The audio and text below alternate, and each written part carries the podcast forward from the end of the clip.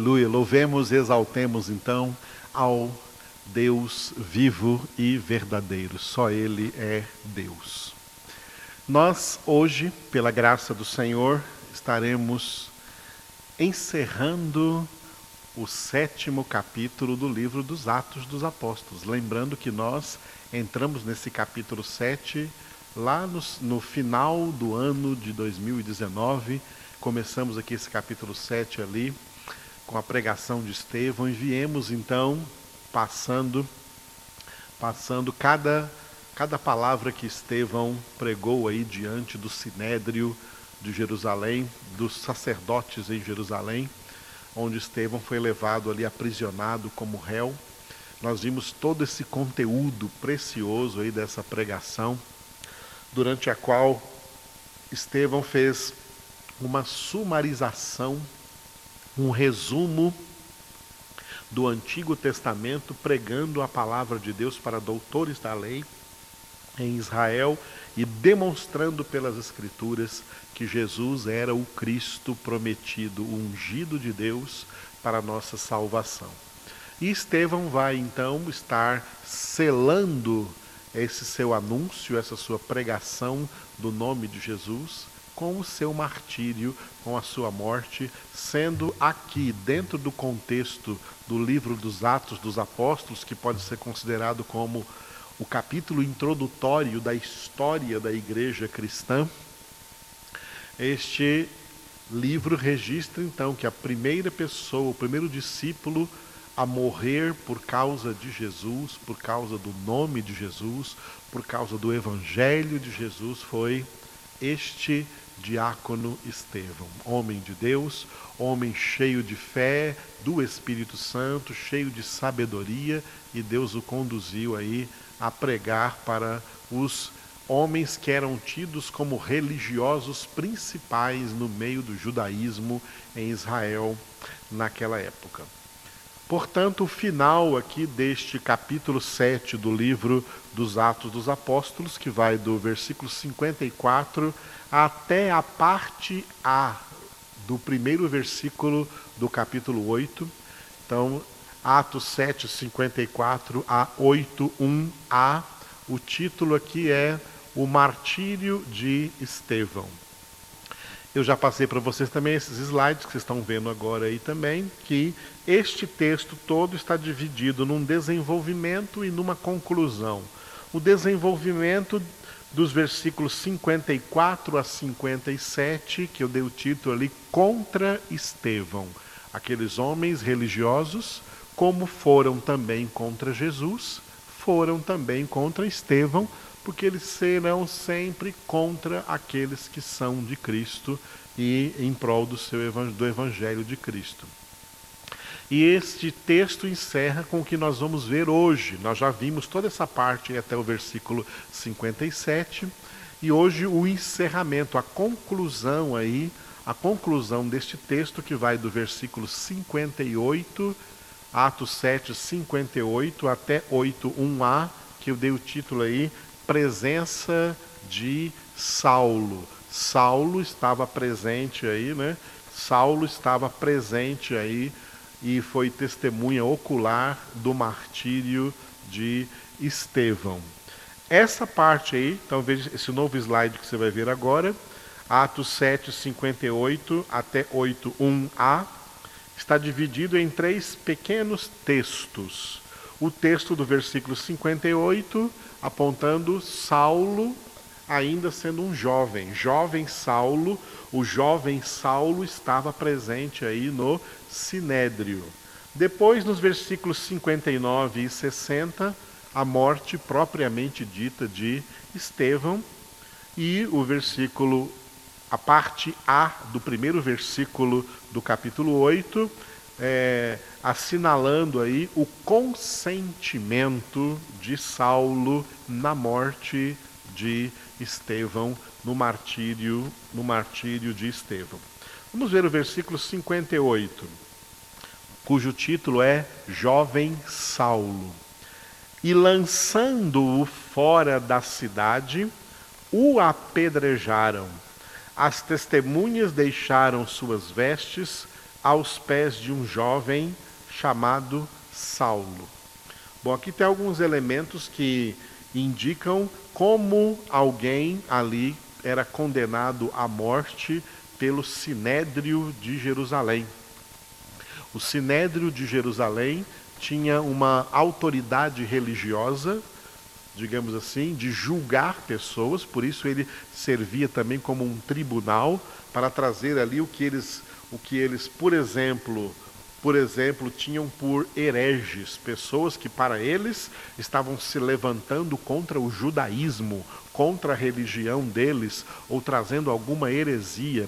Isso foi o que eles pensavam de Jesus, que Jesus era um herege. E é o que eles pensavam também, pensaram dos apóstolos. Chegaram a chamar o cristianismo naquela época de a seita do Nazareno para eles, o cristianismo era, ali no início, era a seita do Nazareno, era uma cambada de hereges que estavam pregando heresias, e o principal mestre que ensinou essas heresias foi Jesus Cristo, que, foi, que, que tinha, teria sido crucificado. Estevão também foi recebido aí diante do sinédrio como um herege. E agora eles estão dentro da convicção judaica deles, confirmando Estevão aí, como se Estevão fosse um herege. E por isso esse versículo diz que primeiro eles, lançando fora da cidade, foi levado para fora da cidade. Okay? Ele deveria ser executado fora da cidade, como Jesus também foi executado fora da cidade. Jesus foi crucificado e foi levando a sua cruz para fora da cidade. O que, o que significa isso? Que a pessoa que fosse condenada no tribunal judaico, né, no tribunal dos escribas e fariseus, dos sacerdotes judaicos, uma pessoa que fosse condenada à morte por heresia, essa pessoa ela perdia a cidadania em Israel. Então ela não podia morrer, ela não podia cumprir a pena capital dentro da cidade, mas fora da cidade. Ela teria que ser arrastada com violência para fora da cidade. Foi nesse sentido que Jesus foi levando a sua cruz para fora de Jerusalém, para ser crucificado lá no Monte Calvário, que ficava fora dos muros de Jerusalém. O mesmo aconteceu aqui com Estevão. Ele foi lançado fora da cidade. Ou seja, a primeira coisa que aconteceu com Estevão ali, no seu martírio, foi perder cidadania em Israel. A partir desse momento, ele não seria mais eh, ele não seria mais considerado um cidadão de Jerusalém, um cidadão da nação de Israel, ele está perdendo cidadania, porque, de acordo com esses chefes religiosos, lá de Israel, ele se tornou um herege, né? um herege, um pregador de heresias, um homem que, por causa das suas heresias, precisa ser morto. Então ele perde a cidadania, isso significa esse, é, ele ter sido lançado fora da cidade. E lá, fora da cidade, o apedrejaram, né? morreu ali por apedrejamento. Jesus morreu crucificado porque a crucificação era um tipo de pena de morte que só podia ser imputada pelo tribunal romano, do Império Romano.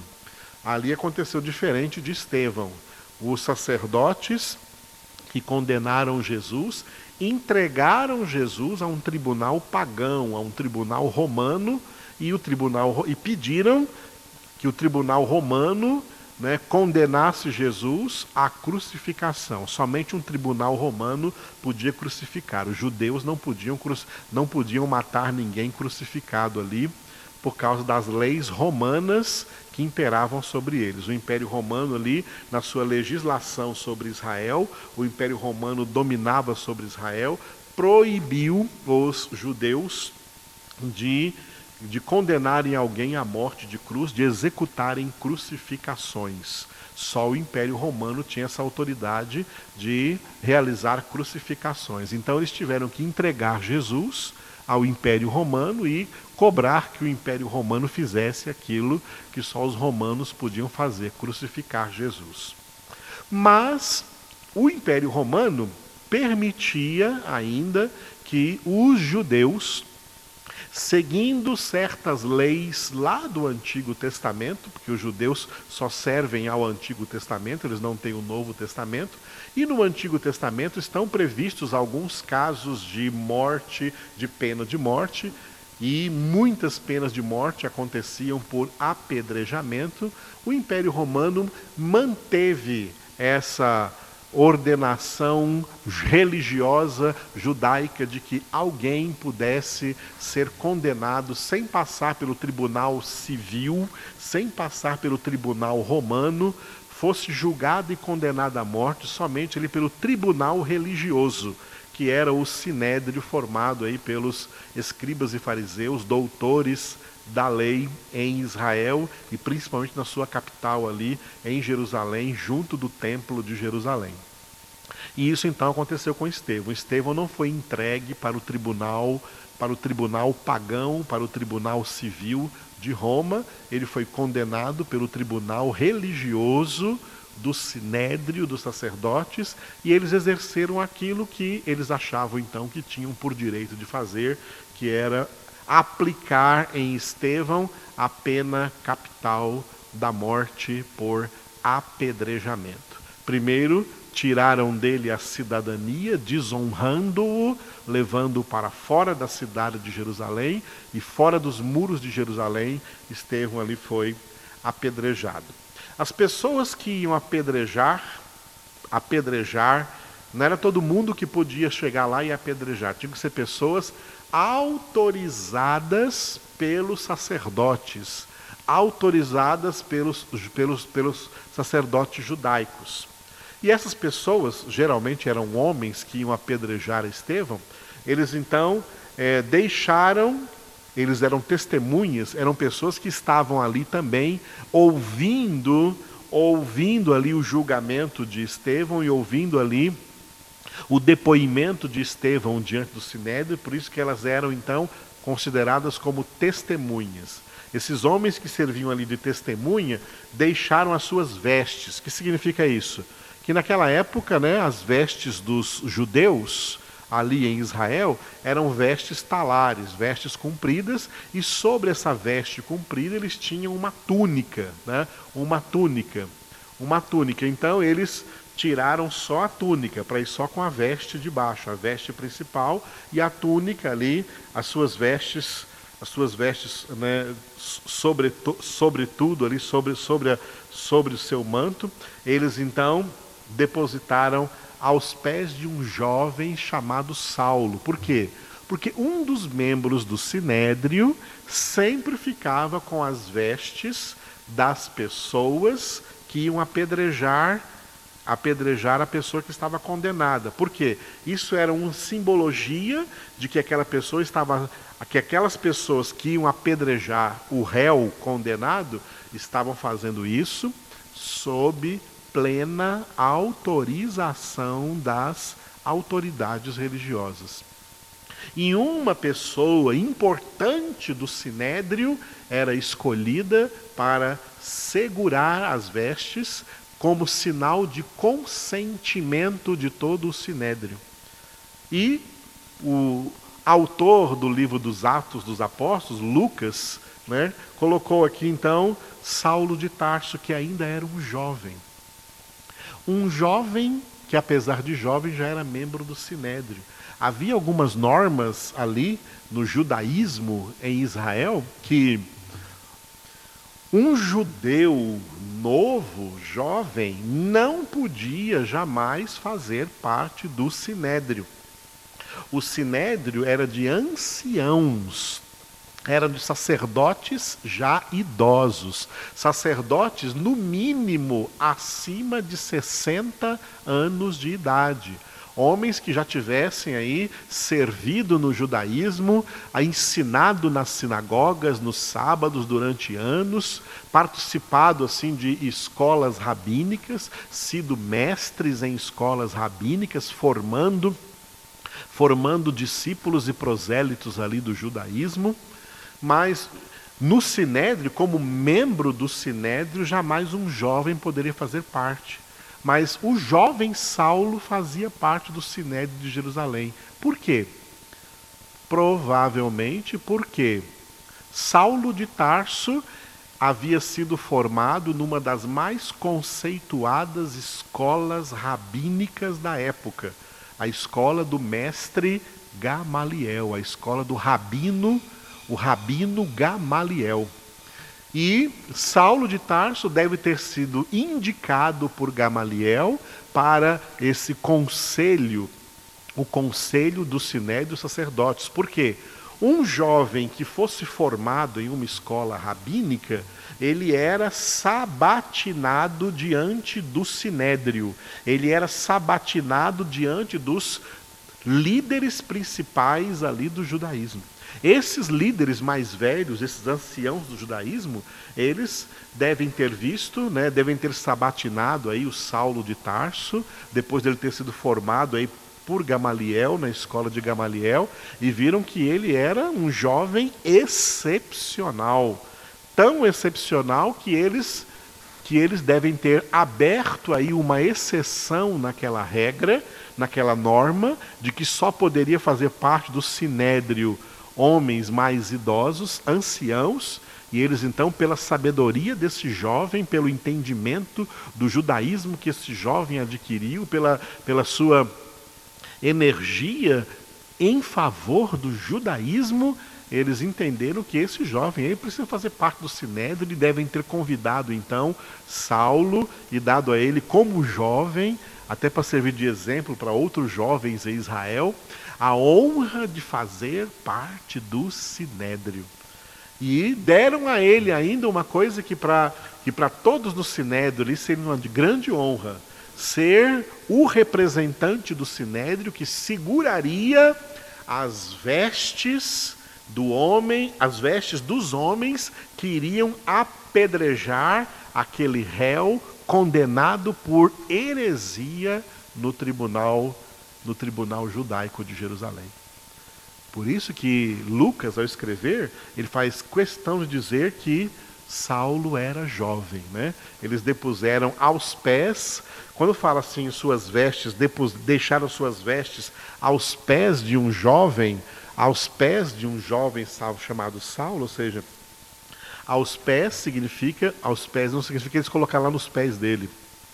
Sujeitos a ele, que estavam sujeitos a ele como uma autoridade ali, uma, uma autoridade ali no Sinédrio. Os anciãos mais velhos do Sinédrio estavam com isso, mostrando para todo mundo ali em Jerusalém que esse menino, esse jovem Saulo de Tarso, já é, apesar da sua idade, uma autoridade judaica muito importante em Israel, em Jerusalém. Então eles, esses homens ali, essas testemunhas deixaram as suas vestes com Saulo e partiram para apedrejar Estevão. Muito bem, os versículos 59 e 60, esse próximo slide que você tem aí, Atos 7, 59 e 60. O 59, o título é Entrega, como Estevão se entrega ao Senhor. E no 60, o último clamor que Estevão, sendo apedrejado, o último clamor que Estevão levanta diante de Deus. Versículo 59, o título é Entrega. Versículo 59. E apedrejavam Estevão que invocava e dizia: Senhor Jesus, recebe o meu espírito. Que coisa linda, hein? Ele repete o que Jesus havia feito na cruz pelos quatro evangelhos, Mateus, Marcos, Lucas e João, nós entendemos que as palavras da cruz foram sete. As sete palavras da cruz. As sete coisas que Jesus falou na cruz do Calvário. E uma das últimas coisas que Jesus falou foi: Pai, em tuas mãos entrego o meu espírito. Pai, em tuas mãos entrego o meu espírito. E agora Estevão, ele fala para Jesus: Jesus, Senhor Jesus, recebe o meu espírito. Essa é a entrega de Estevão. Essa oração é um grande testemunho, né? E se essa oração está escrita aqui, é porque Estevão falou isso em voz alta e alguém que estava ali apedrejando a ele ou assistindo aquele apedrejamento escutou, pôde ouvir esta, pôde ouvir essa oração e contou isso depois para Lucas, que pesquisou tudo quanto ele escreveu, e Lucas então pôde escrever aqui que enquanto Estevão estava sendo apedrejado, ele invocou o nome do Senhor Jesus, recebe o meu espírito. O que diante daqueles judeus era uma confirmação da heresia, porque para aqueles judeus Jesus não era o Cristo, não teria poder então de receber o espírito de ninguém, a alma de ninguém que falecesse. Mas Estevão está declarando ali, com a sua oração, na sua oração declarando: Ele é o Messias, ele é o único o único ungido de Deus, ele é o único mediador entre Deus e os homens e é a Ele que eu rendo agora, que eu entrego agora o meu espírito. Versículo 60, último versículo do, do capítulo 7, então, do livro dos Atos dos Apóstolos. Então, ajoelhando-se, clamou em alta voz: Senhor, não lhes imputes este pecado. Com estas palavras, adormeceu. Aleluia. A última oração, última declaração de Estevão, que também foi em alta voz, por isso que ela está aqui citada, porque alguém ouviu isso e relatou depois, anos depois, quando Lucas estava escrevendo este livro, tá? Ele intercedeu por aquele em favor ele intercedeu em favor daqueles que o estavam matando, daqueles que o estavam apedrejando. E pediu ao Senhor que não imputasse sobre eles, tá? não imputasse sobre eles este pecado, esta morte, este ali na verdade este homicídio. Aqueles homens estavam sendo ali homicidas, assassinos, matando ali a um homem inocente diante de Deus, um homem santo diante de Deus, um homem cheio do Espírito Santo. Como Estevão poderia ser ainda uma pessoa que, se não tivesse sido aqui morta, ainda seria de tamanha utilidade, seria um instrumento de Deus na edificação da sua igreja. Mas aqui ele está sendo morto por homens incrédulos que não criam em Jesus Cristo, homens que não têm Jesus. Portanto, quem não tem Jesus não tem vida eterna. A vida está no Filho, quem tem o Filho tem a vida, quem não tem o Filho não tem a vida mesmo que se achem muito religiosos, ali homens que se achavam muito religiosos, mas não tinham o filho, mas se achavam tão religiosos e tão justos que queriam apedrejar alguém nem sentiram qualquer intimidação em apedrejar, como sentiram intimidação aquelas pessoas lá em João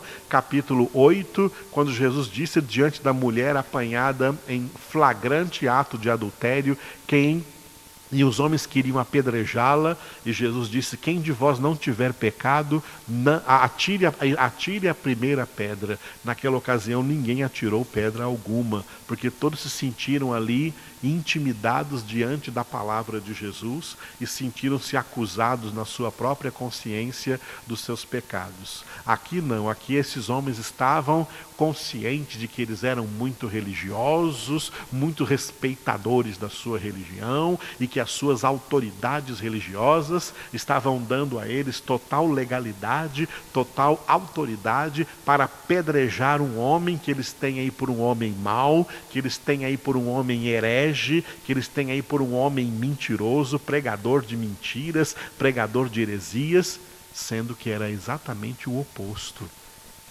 Eles não tinham ideia de que estavam apedrejando um homem santo, um homem de Deus, um filho de Deus, um homem resgatado, um homem regenerado, um homem salvo, um homem que Deus encheu com o Espírito Santo, encheu com sabedoria, encheu com fé, um homem que era um instrumento de Deus poderoso, um instrumento nas mãos do Senhor, um homem que quando começou, antes de começar até ali a depor, fazer o seu depoimento no sinédrio, eles mesmos tiveram a experiência, como nós lemos lá no início do capítulo 7, de olhar para o rosto de Estevão e ver como se fosse o rosto de um anjo.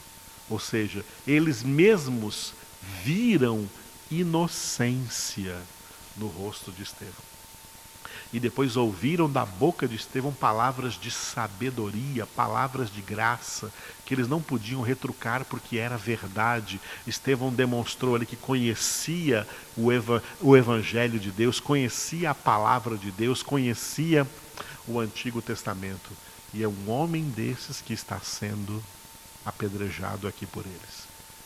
E comprovando esse homem que é um homem de Deus, ele não orou para que Deus pesasse a mão contra aqueles apedrejadores, contra os seus assassinos, os seus homicidas. Ele não orou contra eles, ele não orou amaldiçoando-os, ele não orou pedindo nenhum mal contra eles, e ele nem orou pedindo uma coisa que seria justa, ele não orou pedindo justiça de Deus contra aqueles homens. Ele orou a Deus pedindo que não levasse em conta o pecado deles. Que não imputasse sobre eles ali a culpa da sua morte. Estevão, de fato, é para nós um grande exemplo, uma verdadeira testemunha de Jesus. O tipo de testemunha de Jesus que Jesus pensava quando ele disse as suas últimas palavras antes de ser elevado aos céus, lá em Atos 1:8, sereis minhas testemunhas. Por isso que nós já vimos aqui nesse final do capítulo 7, que na visão de Estevão, quando Estevão teve a visão da glória, Jesus se levantou porque sabia diante de quem ele estava se levantando. Ali estava uma verdadeira testemunha de Jesus. Como faltam hoje testemunhas assim, testemunhas de Jesus. Hoje tem mais apedrejadores do que testemunhas de Jesus. Tem mais pessoas com pedras nas mãos do que com a verdade na boca, com a verdade de Deus em seus lábios porque tem muita gente que é meramente religiosa e, para defender a sua religiosidade, apedrejam o Evangelho, apedrejam a palavra de Deus e aqueles que a anunciam. Estevão, como verdadeiro filho de Deus, como homem convertido, nem para essas pessoas ele deseja o mal. Ele ora para que o Senhor não lhes impute esse pecado. E aí termina o capítulo 7 com essa frase: Com estas palavras adormeceu. Estevão provou ser um verdadeiro homem de Deus, de acordo com as palavras que a gente lê lá em Hebreus, capítulo 13. Os verdadeiros homens de Deus sabem como encerrar bem a sua carreira. Veja as pessoas que pregou para você a palavra de Deus e observa como elas terminam a sua carreira, como elas coroam o final da sua vida, mantendo fidelidade, mantendo o seu testemunho, o seu testemunho de Cristo Jesus. Hoje estava conversando com a minha esposa sobre um cantor que morreu aí esses dias, mais um cantor famoso que morreu aí esses dias, Little Richard mais um cantor que nós vemos na história espiritualmente trágica dos Estados Unidos da América, de quantos cantores que começaram a cantar para Deus, exaltando a Deus. Começaram a ser cantores dentro de uma igreja. Ele, Little Richard, foi filho de um pastor, de um reverendo da Igreja Batista nos Estados Unidos. Ele mesmo foi ordenado pastor, chegou a ser pastor na Igreja Batista, mas como tinha uma voz muito excepcional, foi para o mundo e se tornou famoso no mundo. Dobrou os seus joelhos diante de Baal, serviu ao diabo, se tornou bissexual, uma vida pregressa, uma vida horrorosa diante de Deus e aplaudido no mundo. Esse tipo de gente não é apedrejada no mundo, esse tipo de gente é aplaudida no mundo, porque o mundo jaz no maligno. E que pena de tantos outros que a gente conhece essa mesma, conhece essa mesma história. Como encerraram mal a sua vida, como terminaram mal a sua carreira na face da terra. Veja bem como você está se encaminhando na sua vida, veja bem como você é hoje, como eu também, chamados a ser verdadeiras testemunhas de Jesus.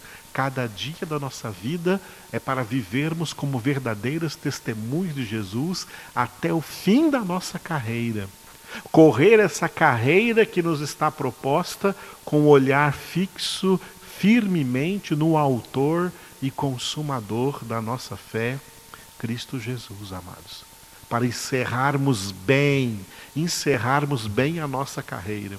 Esse Saulo aqui, que vai ser o apóstolo Paulo, depois ele vai dizer lá em 1 Coríntios 9: Eu castigo o meu corpo e reduzo a servidão para que eu, depois de ter pregado a outros, não venha eu mesmo a ser desqualificado. Paulo tinha zelo de seguir até o fim. Depois da sua conversão, teve o zelo de seguir até o fim como uma verdadeira testemunha de Cristo, e ele começou a ser, a aprender o que é ser testemunha de Cristo em Estevão. Eu acredito que para o resto da sua vida, especialmente a partir da sua conversão, que nós vamos ver lá no capítulo 9 de Atos, o apóstolo Paulo nunca se esqueceu das cenas que ele viu ali, que ele testemunhou ali no Sinédrio, das palavras ditas por Estevão, pregadas por Estevão e da forma como Estevão encerrou a sua carreira como uma verdadeira testemunha de Jesus entregando a sua vida, dando a sua vida por causa de Cristo, dando a sua vida por causa do Evangelho do Senhor Jesus. Eu acredito que até o fim da sua vida, Paulo nunca esqueceu disso. E sempre buscou a superar os seus erros, seus pecados. Paulo dizia assim em 1 Coríntios 15, ele disse: De todos os apóstolos, eu sou o menor o menor de todos os apóstolos. E mesmo sendo o menor de todos os apóstolos, eu trabalhei mais do que todos os outros, não eu. Olha como Paulo não queria se exaltar, mas a graça de Deus em mim. Quando ele escreve a Timóteo, ele diz né, que Deus enviou seu filho Jesus para salvar todos os pecadores, dos quais eu, Paulo, sou o principal. E quando Paulo dava testemunho, ele falava assim que quando Estevão, ele, ele, ele consentiu na morte de Estevão quando as pessoas foram apedrejá-lo, quando Estevão deu a sua vida pelo Senhor. Paulo nunca esqueceu do martírio de Estevão. Paulo foi, antes de ser testemunha de Jesus, ele foi testemunha do martírio de Estevão. E como diz no versículo, na parte A do versículo 8 aí, Encerramos então o capítulo 7 e entramos agora no capítulo 8, no qual continuaremos sábado, pela graça de Deus. E Saulo consentia na sua morte, segurando as vestes do que iam, dos que iam apedrejar Estevão. Saulo estava, Saulo estava ali dando consentimento legítimo diante da lei judaica de que estava apedrejando um herege, um homem que não era de Deus. E depois ele entendeu que quem estava sendo apedrejado, sob o consentimento dele, era um homem de Deus. Jesus disse isso. O que aconteceu com Estevão é o que Jesus deixou como palavra no Evangelho para todos nós. Virá o tempo em que pessoas vos matarão, achando estar fazendo com isso a vontade de Deus. Porque na terra, Deus é odiado. Jesus é odiado. A palavra de Deus é odiada. O Evangelho de Jesus Cristo é odiado. E os verdadeiros filhos de Deus e os verdadeiros ministros de Deus que pregam essa palavra também são odiados. E odiados, acima de tudo, por pessoas que se acham muito religiosas. Essa é a realidade deste mundo onde nós estamos.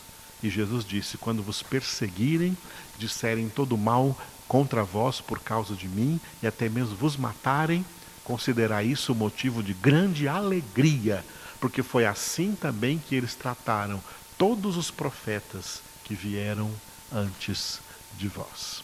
Benditos sois, Jesus diz no Sermão da Montanha, Mateus capítulo 5, quando vos perseguirem e vos matarem por causa de mim e das minhas palavras. A Jesus eu quero dar toda a honra e toda a glória e todo o louvor.